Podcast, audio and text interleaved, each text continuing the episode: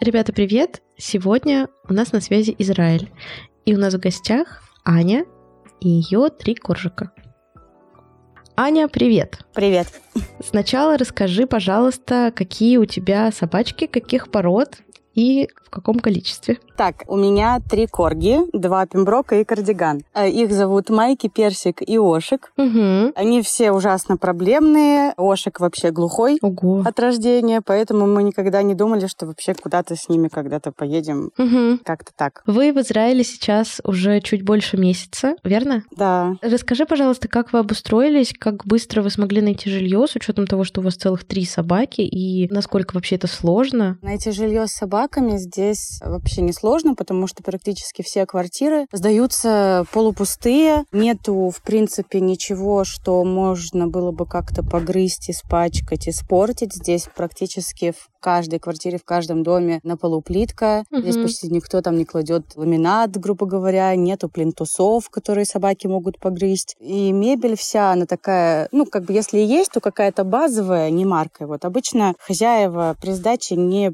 против там, того, чтобы жило с вами животное. Ну, по крайней мере, мы нашли жилье достаточно легко, и хозяин, когда узнал, что у нас три собаки, он сказал, ух ты, прикольно, пришлите фото. Мгм. Как вам, в принципе, вот ваш район, вы уже успели там чуть-чуть освоиться? Насколько обустроена среда для собак? Есть ли где гулять? Какие-то, может быть, собачьи площадки? Или просто какие-то там зоны выгула? Вообще, Израиль — это очень, скажем так, разнообразная страна в плане городов. Здесь каждый город, он имеет какой-то свой особенный, знаешь, вайб такой. Угу. Например, есть какие-то города и районы, которые для жизни с собаками абсолютно вообще никак не предусмотрены. То есть там нету никаких клочков земли зеленых, там один сплошной бетон. Ну, вообще, как бы Израиль это же такая, это пустыня, по сути застроенная пустыня с, э, с засаженными лесами. Поэтому очень многие районы здесь проблематичны в плане выгулов. Мы живем в городе Ариэль.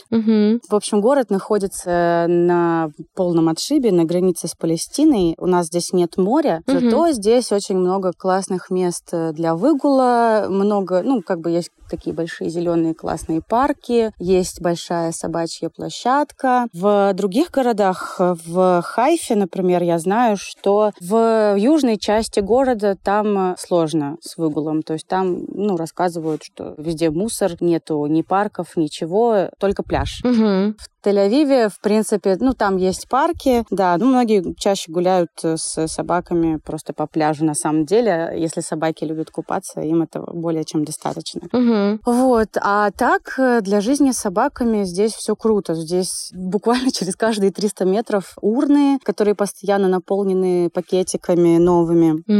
Э, Здесь везде фонтанчики, потому что летом жарко. Фонтанчиков очень много, около каждой собачьей площадки есть обязательно фонтанчик, там стоит мисочка, везде около каждой кафе тоже чаще всего стоят какие-то миски для собак. Вот. Ну, то есть очень вот развитая в этом плане страна. Угу. Ну, это очень круто, кстати. Мне кажется, это вот вообще первая страна, про которую вот так рассказывают, что и урны есть, и фонтанчики, вот это вот все. То есть где-то есть одно, где-то есть другое, но это тоже не супер распространено. То есть там условно какой-нибудь там есть фонтанчик, но не то, что прям на каждом шагу. И там есть где-то урна, но не везде.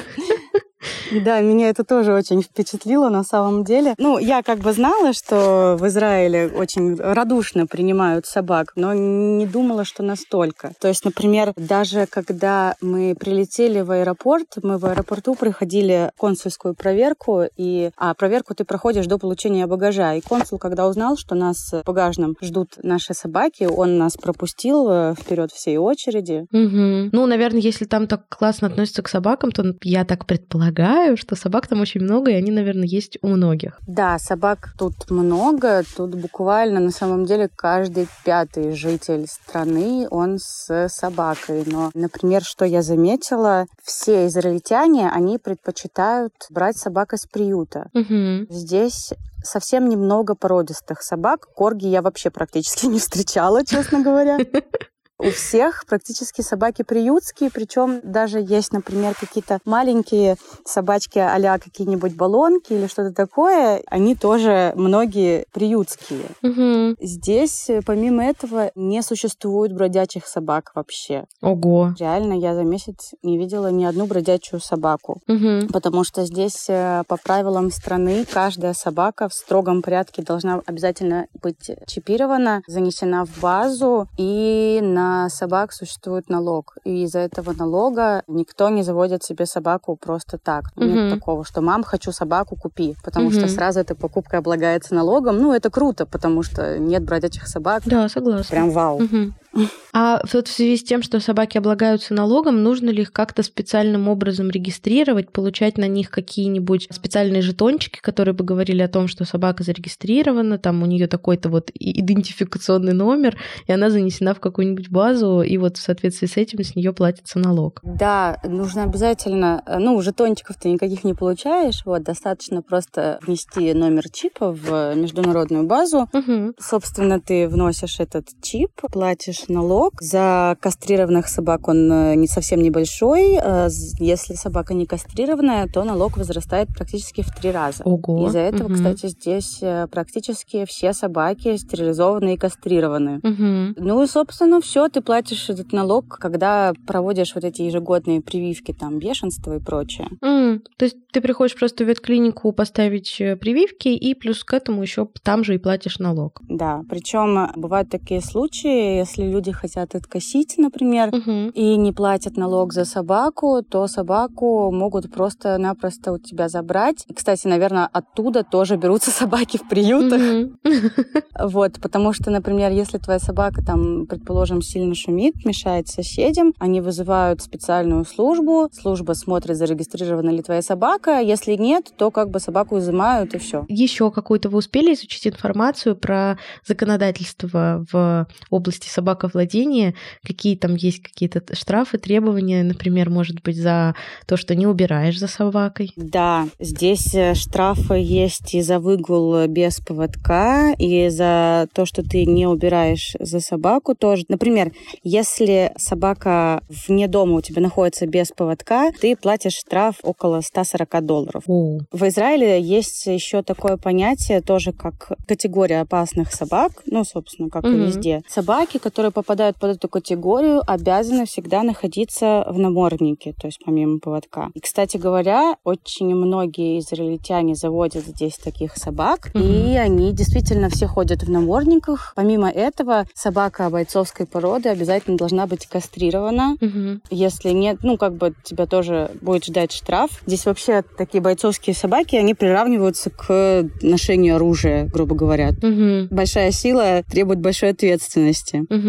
За неубранные собачьи экскременты ты тоже платишь э, штраф, это около 200 долларов. Ага. Но, говоря по чесноку, штрафуют э, только в центре, в Тель-Авиве, а в других городах ты можешь встретить какашки прямо посреди улицы, посреди асфальта. Я не знаю, почему это происходит, учитывая, что здесь урны буквально везде, но как-то так. Наверное, потому что сложно контролировать. Мы вот тоже обсуждали в одном из выпусков про штрафы за то, что не убирают за собаками. И вот непонятно, если не стоит какой-то специальный человек, который должен за этим следить, или там камеры, то как определить, что, именно, э, что это именно ты не убрал за собакой, что это какашки именно твоей собаки? Ну да, но я подразумеваю, что, может быть, кто-то пожал, там увидел, что чей-то сосед не убрал, может быть, на него там пожаловались или а, еще что-то. Угу. Я знаю, что в Европе аж ДНК-тесты какие-то проводят. насколько это правда.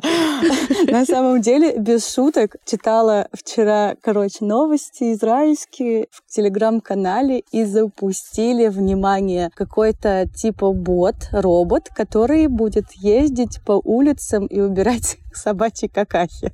Ого! Это его, это его основная функция. То есть, походу, ну, как бы правительству проще изобрести робота, который убирает какашки, чем как бы контролировать вот этот вот весь ну, процесс да, и взимать штрафы. Я еще хотела уточнить про бойцовские породы собак. Угу. Знаешь ли ты, может быть, какую-то информацию о том, что такие породы, может быть, еще есть какое-то ограничение на ввоз их в страну? Потому что вот мы разговаривали с Турцией, и там прям вообще запрещено ввозить таких собак в Турцию. И если вдруг она попала на территорию Турции, потому что, ну, есть все равно какие-то обходные пути, можно по сухопутной границе пересечь ее с собакой в машине, например, и если пограничник будет невнимательно, не заметит, то как бы попасть на территорию Турции можно. Но если там тебя поймают с такой собакой, то ее изымут и усыпят. И вот э, в связи с этим mm-hmm. по отношению Израиля, там такие же правила или какие-то немножко другие? Есть определенный список э, запрещенных к ввозу пород. Mm-hmm. Список этот на самом деле обширен. Я не помню как бы точно все вот эти породы, но совершенно точно там есть и каникорсы, бультерьеры, mm-hmm. различные стафы. Обойти это можно только таким способом, что ты в документах, в метрике собачьей напишешь, что это метис. Mm-hmm. Ты можешь попробовать как бы обозвать свою собаку метисом и попробовать провести ее так, но дальше все будет зависеть уже от ветеринарного контроля аэропорта mm-hmm. Бенгурион, например, mm-hmm. потому что ты должен туда запрос отправлять. Кстати, у кошек тоже есть такие ограничения. Например, бенгальские кошки запрещены к ввозу, еще какие-то. То есть дикие кошки тоже запрещены, и, ну, как бы это обходится примерно так же. Ничего себе. Интересно, про кошек никогда не слышала. Да, я тоже. Прикольно. Еще такой вопрос про собачников. Насколько там собачники отличаются от московских собачников? Вы же в Москве жили? Угу. Я обратила внимание, просто я прям, честно говоря, немножко шокировалась, что тут практически все собаки ходят на коротких поводках, там полтора-два метра максимум. Угу. И нет, например, такого, что чья-то собака бежит на выпущенной рулетке, предположим. Здесь, угу. кстати, вообще почему-то практически никто не ходит с рулетками. Угу. То есть, например, среднестатистический такой собачник Тель-Авива, например, человек э, с собакой там среднего размера, потому что маленьких тут э, не так много, кстати, как э, вот средних и больших. Вот. Мгм. И собака это у него находится на коротком поводке. У него обязательно всегда с собой есть сумочка с пакетиками, вкусняшками и прочее, прочее. Вот. Мгм. То есть, причем вся амуниция у собаки какая-нибудь красивая, такая, знаешь, яркая. Угу. Большинство, я обращала внимание, водят собак даже не на ошейниках, а на шлейках, что меня тоже Мгм. впечатлило. Угу. В принципе, правило, знаешь, кодекс поведения собачников здесь, э, ну, примерно такой же, как и в Москве был. То есть э, там кобеля к кобелю не подпускают, там, если агрессивный. Если ты видишь, что тебя пропускают, ты пропускаешь в ответ. Там на собачьей площадке тоже чаще всего спрашивают, можно ли зайти. У нас за целый месяц пребывания здесь не было ни одного конфликта с другими собачниками, в отличие от Москвы. Это, это Ну, интересно. потому что у нас, у нас как бы три кобеля, и они все, ну, с какими-то своими бзиками, с какими-то там агрессиями и прочее, вот. Поэтому, ну, я всегда очень внимательна к таким вещам, а другие люди нет. Мгм. Бывает такое, что на нас несется какая-нибудь там чихуахуа без поводка, а я ору, не подбегайте, сейчас мы вас сожрем. Мгм. Здесь мне так орать, к счастью, не приходилось еще ни разу. Ну, это вообще супер классно на самом деле. Ну, да. Здесь как бы все собачники, они такие, на самом деле, очень спокойные, на пофиге, ну, как и, в принципе, все израильтяне. Они такие, знаешь, это типа, да ладно, все ништяк. Ну, и как-то... Ну и, в общем, и сам как-то, знаешь, волей-неволей таким становишься. Очень сложно перестроиться после, знаешь, нервной Москвы к такому Да. хладнокровному спокойствию. За счет этого и собаки, наверное, тоже такие спокойные, расслабленные. Да, это определенно так. Угу. Я прям обращаю внимание, на самом деле, что когда там мы как-то на нервозе, что-то еще, они тоже там нервничают. Бывали дни, когда я там была в гнетущем состоянии, вот это вот все, ну, как бы переезд в другую страну, он это подразумевает под собой. Да, да, да. Когда, конечно, такое случалось, в эти дни собаки тоже такие все были потухшие, поникшие, ну, как- как-то плохо себя вели, там, знаешь, лаяли больше обычного, агрессивничали, что-то еще дурили, короче. Но как только ты Мгм. от этого как-то абстрагируешься, вот, то сразу все становится ништяк у всех. Блин, ну классно. Мне кажется, это вообще какая-то визитная карточка других стран, куда уезжают люди, потому что если гость в подкасте говорит, что ну тут все люди такие расслабленные, то и собаки тоже все расслабленные, и все на чили, и у всех все классно, и все такие спокойные. Я думаю, блин, нам бы такое спокойствие здесь. Да, ты знаешь, я вообще бы. обратила внимание, что почти что все там какие-то злые, ну, как бы агрессивные собаки, там, которые, ну, вот, например, если там идет другая собака, там твоя собака начинает, например, лаять, там, рвать поводок и прочее, вот, то есть она может даже не от агрессии это делает, а просто по привычке. Вот такое есть в большинстве своем только у русских. То есть ты видишь такую собаку и сразу понимаешь, русский идет. Потому что вот реально у большинства израильтян их собаки абсолютно спокойно идут сбоку от них на их там коротком поводке, вальяжно, не спеша. И если твоя собака рвет поводок, там орет как не в себя, короче, и хочет влететь в чужого там, например, какого-нибудь маламута, он просто такой посмотрит на тебя, такой, ты что, дурак, отвернется и пойдет дальше. И хозяин такой же, знаешь, он тоже такой, как бы, просто спокойно посмотрит на тебя, пропустит шизанутого коржа. И все, и так же дальше пойдет. Так, а ты сказала, что ходят в шлейках, а шлейки какого плана больше анатомически правильные или такие, как там маечки какие-нибудь? Здесь э, почти все ходят в шлейках с Алиэкспресса. Ага. Я забыла фирму, но вот эти они как маечки, знаешь, такие, ага, наверное, поняла, поняла. Плотные. Угу. Это, конечно, проблема.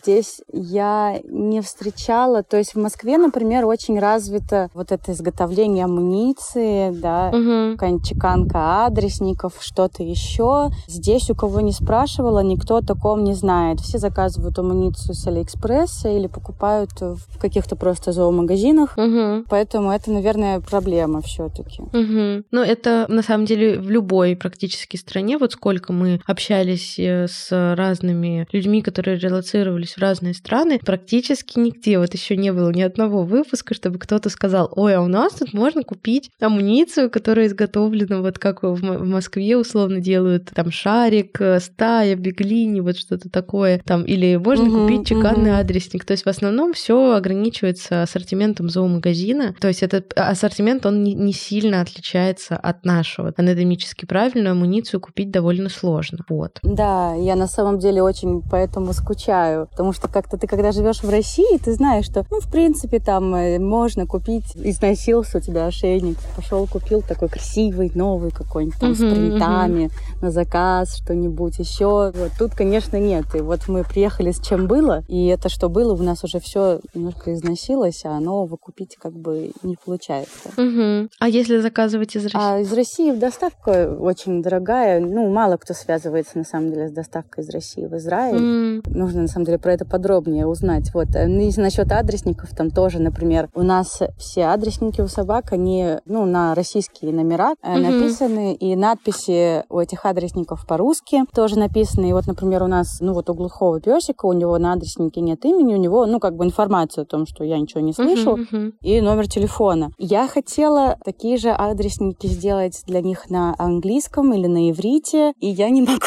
найти место, где я здесь это сделаю. То есть мне пришлось купить просто QR-код вот эти.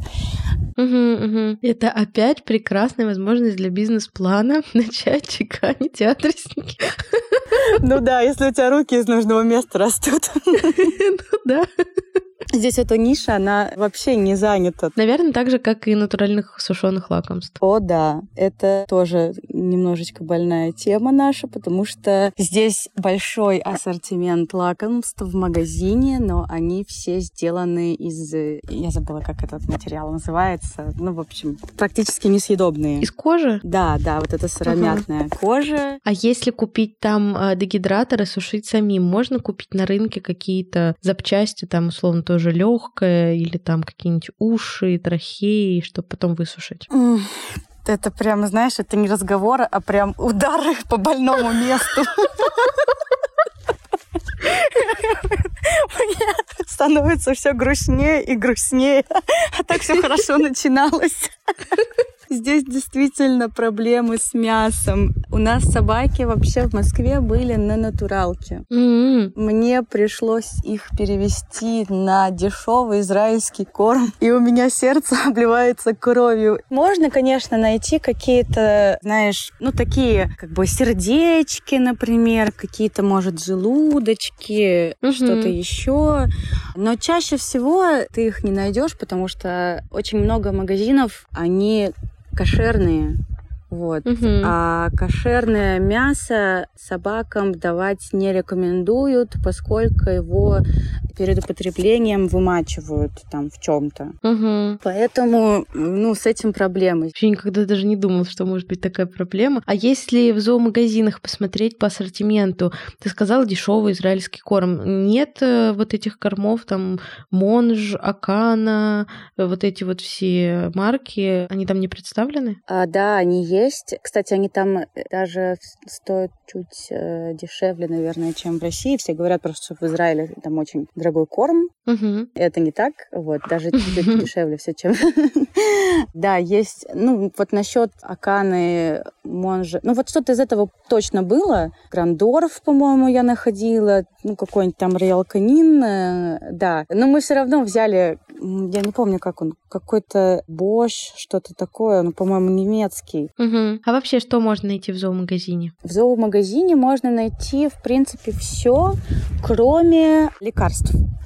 Вот Мгм. здесь, например, есть такая тема, что, ну, вот есть какие-то такие ежемесячные обработки, типа там э, капли, Frontline, вот что-то такое, может, какие-то ошейники от блох. То есть это в зоомагазине есть. Но все, что серьезнее, какие-нибудь э, обработки от глистов, типа Мильбемакса и прочее. То есть у нас, например, есть, э, как, есть зоомагазин, и в зоомагазине есть зооаптека. Вот. Мгм. Здесь такого не существует вообще. Здесь абсолютно все собачьи лекарства покупаются строго у ветеринара. Угу. Я как-то пришла в зоомагазин, мне нужны были таблетки от глистов, и мне достали две какие-то там таблеточки из-под полы, из-под прилавка, где-то там, в общем, по-тихому. Ну, я их в итоге не стала брать. Мало ли, что это вообще такое подсовывают. Вот. А так, ну вот все, кроме собачьей аптечки, в целом, в целом здесь в зоомагазинах есть и игрушки, пакетики, поильники, корма. Причем корма в большинстве своем здесь продаются в больших э, пакетах, там по 10-15 килограмм. Угу. Ну вот чаще встретишь, в общем, здесь корма в больших пакетах, например, чем в маленьких, по 3, по полтора килограмма. Ну, то есть тоже есть, но как бы меньше. На Вот. самом деле очень прекрасно, потому что мы сейчас уехали тоже из Москвы, но в Рязань, и тут практически невозможно найти корм большого объема. Только маленькие пакеты. Это моя боль. Ого! В Рязани. Ну да, то есть надо специально заказывать большой объем, и они привозят по одному мешку там в какое-то количество времени, там в месяц или в несколько Мгм. недель. И его надо прям вылавливать, чтобы вот э, заполучить этот мешок корма. Обалдеть.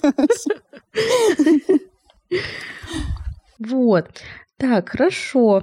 В принципе, вы еще не обращались в ветеринарную клинику? Может быть, ходили там на, на знакомство с врачом или вот для регистрации? Да, мы ходили в ветеринарную клинику, поскольку здесь э, в Израиле есть такой паразит, как парковый червь. Он существует только на территории Израиля. Это очень опасный глист. Ого. То есть он прям летально опасный, вот, от него не существует лечения. Его можно подхватить э, практически где угодно. То есть это прям головная боль собачников Израиля. Угу. Здесь от него ставят уколы каждые три месяца. Угу. Ну, собственно, наверное, только уколы и есть. Просто говорят еще, что от него можно давать таблетки с таким же действующим веществом. Ну, нам ветеринар, короче, сказал, что это все фигня, и надо просто ставить уколы, и все, и не выдумывать. Угу. Наш городок, он такой, знаешь, очень маленький, очень такой локальный, уютный. И здесь частный дом, как бы вилла, и э, на первом этаже принимает ветеринар, а на втором этаже он живет.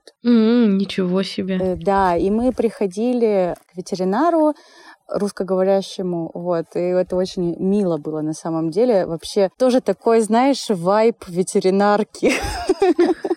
Я просто не знаю, как еще описать. Просто я привыкла, что у нас там в Москве ты приходишь в ветеринарку, там, знаешь, все такое, ну, типа белая, стерильная, собака у порога боится. Здесь ты приходишь, как будто приехал кому-то на дачу. На калитке, как мозаикой выложена там милая какая-то фреска, типа как доктора Айболита, что-то такое. Вот.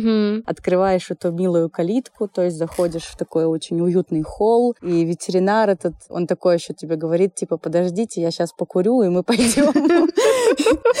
Да, и ты там с ним стоишь, и, в общем, просто разговариваешь, потом приходишь, и, в общем, он тебе делает все необходимое. Но несмотря на то, что здесь как бы такой, знаешь, домашний радушный прием, ветеринар все равно такой прям вызывает доверие. То есть он сразу понимает, что вообще от него нужно и что делать и так далее. Но это конкретно наш опыт в нашем городе. То есть я знаю, что в крупных городах, там в Хайфе, в Тель-Авиве, обычные ветеринарные клиники, как и везде, собственно. Mm-hmm. Кстати, что касается еще вот этого укола от паркового червя, нужно быть очень внимательным. Ну, просто вдруг кто-то будет слушать наш выпуск, э, кто собирается в Израиль. Mm-hmm. Он запрещен э, всем собакам породы колли, там, бордер-колли и все, что связано с колли, короче. Ah, mm-hmm. Вот. Поэтому mm-hmm, нужно быть mm-hmm. внимательно, нужно сдавать специальный как бы ДНК-тест перед тем, как сделать. Это то, так же, как им нельзя вот эти всякие мильбимаксы и все остальное? Да, да. Там вот, Также если вот я ага. правильно помню, одно действующее вещество вот в мильбимаксе и в этом уколе, ну, рекомендуют как бы все равно ставить укол. Mm, все, я поняла. Ага. Ну, то есть получается, что таким собакам лучше не приезжать в Израиль, если им нельзя такой укол? Ну, э, у нас тут есть знакомые, у них коли. Я с ними про это, ну, как бы разговаривала. Они сказали, что, ну, вот уже несколько лет у них эта собака живет, она пока ничего не подцепила, но ей этот укол делать нельзя, поскольку тест выявил, что она носитель, ну, вот какого-то такого гена, короче, который запрещает uh-huh, uh-huh. собственно, это все делать. Как бы можно, но на свой страх и риск. То есть лечения ну, да, нету, да. поэтому как бы а может подцепить, а может и не подцепить. Угу. Понятно. Ну, это хорошо, что ты рассказала про это. Это, мне кажется, очень важный ну, момент. Да. То есть в маленьких городах получается, что если тебе нужен врач, то ты можешь только найти вот такое вот, как домашнего ветеринара, а клиник у вас как, как госпитали каких-то у вас нет, то это надо ехать в крупные города. Да, то есть все какие-то небольшие обработки, что-то еще там, может быть, поставить капельницу, ты можешь сделать это здесь, но если потребуется собаке какая-то операция, придется ехать в большой город и там уже все делать. А можно ли с собаками ходить в кафешки? Не во все. То есть, например, есть хипстерский город Тель-Авив, ага. где dog-friendly — это визитная карточка почти любого уличного кафе. Там стоят миски везде, там э, за каждым столиком по несколько, там по одной собаке. Вот. То есть там даже торговый центр, насколько я знаю, разрешен вход с собакой. Ну, в какие-то продуктовые, может быть, тоже. Вот. Но это в основном только в Тель-Авиве. Ну, или какие-то такие, знаешь, угу. уличные, короче, приморские уличные какие-то кафешки. Там спокойно, пожалуйста, приходи с собакой, вот тебе водичка, вот тебе там вкусняшка, да, и мы тебя еще сфотографируем. Угу. В какие-то продуктовые магазины, если ты заходишь, тебя сразу разворачивают на входе, просят собаку привязать. Обусловлено тем, что очень много продуктовых магазинов, они кошерные, что ли, ну, туда ходит очень много религиозных угу, людей. Угу. Там собаке не место. Угу. Помню, как в Москве, например, я могла спокойно, я там даже в магнит, в пятерочку ходила с собакой, в принципе, никаких проблем не было. Причем я даже на руки не брала, просто, ну, как бы на поводке я приводила. Вот здесь так э, не получается. Здесь тебе даже если нужно зайти там угу. купить молочка, ты либо привязываешь, либо оставляешь дома. Интересно. А если сравнивать, вот как вы жили с собаками в Москве и вот сейчас э, в Израиле, где тебе было с собаками комфортней? Ну, скажем так, в Москве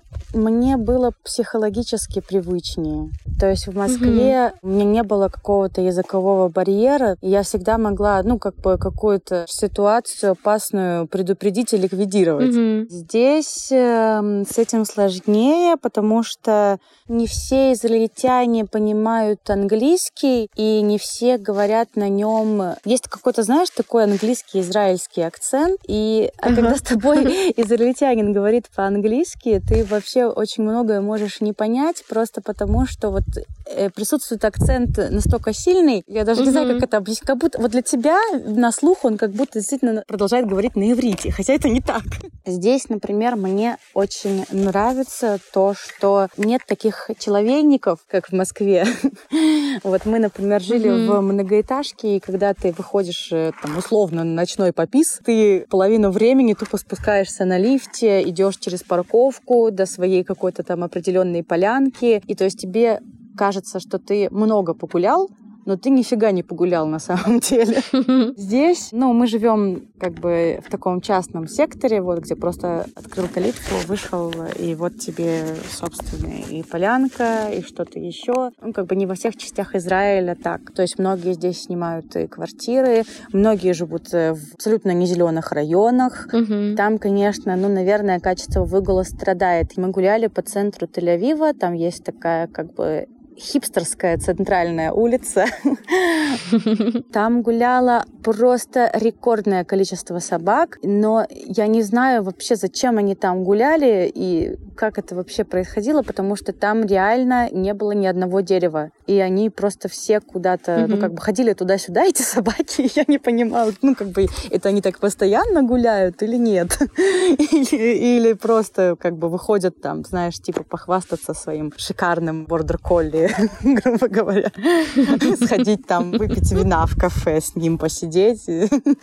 ну, как бы тоже имеет место быть, конечно. Вот. Но вообще, наверное, здесь мне все-таки больше нравится выгул. Наш городок, он тихий. Мало машин, мало других собак, э, особенно в, в те часы, в которые гуляем мы. Вот. И мне это нравится, потому что ну, когда у тебя стая из трех mm-hmm. собак, ну, не всегда хочется контактировать с другими собаками, незнакомыми. Mm-hmm. Ну, в этом плане это круто. Но поскольку вот я иногда парюсь из-за того, что здесь, в том регионе, где живем мы, местность местами, она такая, знаешь, полупустынная. То есть есть какие-то... То есть кажется, как будто бы ты идешь на полянку, а ты заходишь и понимаешь, что под ногами какие-то колючки есть, какая-то сухая трава, что, ну, собаки там не очень приятно, например. То есть у меня собака несколько раз угу. лапой на колючку эту какую-то попадалась, вообще не понимает, откуда здесь они берутся. Мы ходим э, на полянке с такой с нормальной травой, и это круто. Но опять же, у нас нет пляжа, у нас нет моря. Там, где есть... Когда мы несколько недель жили э, вблизи от моря с собаками, это был совершенно другой выгул. То есть там было очень много других собак, там было много других людей, машин и каких-то триггеров и прочее, но там было больше пространства для выгула. Там был пляж, там mm-hmm, были mm-hmm. большие полянки, что-то еще. Поэтому я даже не знаю. Ну, да, определенно здесь лучше, чем в Москве. Но там привычнее. По крайней мере, мне было там привычнее просто потому, что я там знала почти всех встречных собак, всех встречных людей. Вот, знала там, чего ждать. А тут э, мы каждый раз выходим, каждый раз какой-то новый маршрут, каждый раз новый человек, новая собака. Ну, пока это все еще стресс. Угу, угу. Вообще, я очень понимаю, про что ты говоришь в плане вот того, что сейчас вы там живете в доме, и вокруг как-то больше пространства для прогулок, и вот все вот это такое, потому что мы сейчас тоже примерно в такой же истории. Мне кажется, вообще с появлением собаки ты больше ищешь возможности куда-то уехать в уединенное тихое место, где будет просто природа для прогулок, и не будет лишних людей и собак. Я не знаю, почему это происходит.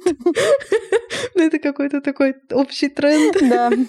Вот, и вот мы сейчас тоже уехали из Москвы. Конечно, я тоже скучаю понимаю, потому что вот эта московская движуха, она все равно как-то вот, ну, ты к ней привыкаешь, и тебе уже как будто вот не хватает какого-то такого вот там ходить по кафешкам, встречаться с друзьями, куда-то ездить, постоянно быть вот в этом потоке. Но с другой стороны, вот ты приезжаешь куда-то в место, где ты можешь просто вот выйти, открыть дверь во двор, выпустить собачек, они там сами бегают, и ты спокойненько ходишь, и тебе не надо никуда торопиться, никуда бежать, как-то вот выдохнуть, замедлиться, и это прям очень круто, когда есть такая возможность, и мне кажется, вот можно прям полноценно отдохнуть и понять, что вот все, все, никуда не надо спешить, можно спокойно, можно в своем темпе, в своем ритме.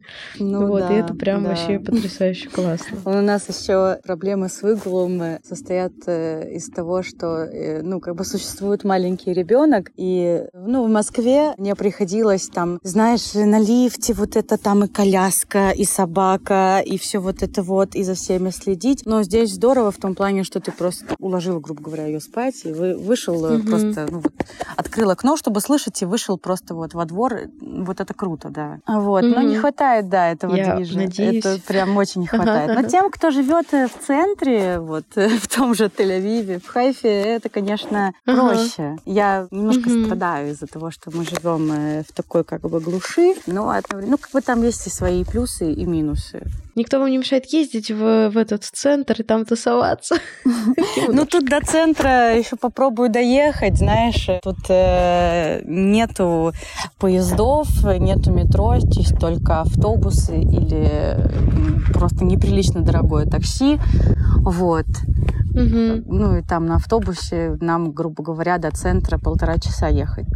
То есть каждый день не поездишь. Mm. Ну, выходные. А выходные шабаты автобусы не ходят. А, боже, да. я об этом даже не подумала. Это попадос. Мы об этом тоже не думали. Здесь без машины тяжко. Интересно. То есть, казалось бы, здесь в целом, угу. ну, спокойно можно с собакой проехать в автобусе, да, никто тебе слова не скажет. Но, блин, езди, пожалуйста, только по будням. Понятненько, интересненько. Ну да, ну если есть машина, это, конечно, проще. Да, вот, я желаю вам поскорее устроиться там, найти, найти себя, так сказать, чтобы появилась машина, и можно было ездить тусоваться, ездить на море, и вообще, чтобы как-то жизнь устроилась, и появились, э, как это, сушеные вкусняшки, амуницы и чеканные адресники. Пожалуйста, если этот выпуск слушает человек, который собирается перебираться в Израиль и, умеет чеканить адресники, умоляю, приезжай поскорее. Спасибо тебе большое, что мы созвонились. Да. Я была очень рада пообщаться, было супер интересно. Вот, каждый раз, на самом деле, с каждой страной ты открываешь для себя какой-то новый мир и узнаешь очень много про жизнь с собаками, э, как вот живут люди в другом месте с такими же собаками, но чуть-чуть по-другому. Ну да, да, и тебе спасибо большое за разговор, было здорово. А на этом все. Спасибо большое всем, кто слушал этот выпуск. А, мы будем очень рады, если вы будете ставить э, сердечки, писать комментарии на тех платформах, на которых вы слушаете. Вы можете писать нам в Инстаграм, вы можете писать нам в Телеграм, пишите где-нибудь, что-нибудь. Мы всегда рады пообщаться. Слушайте другие выпуски про релокацию во втором сезоне. И до новых встреч!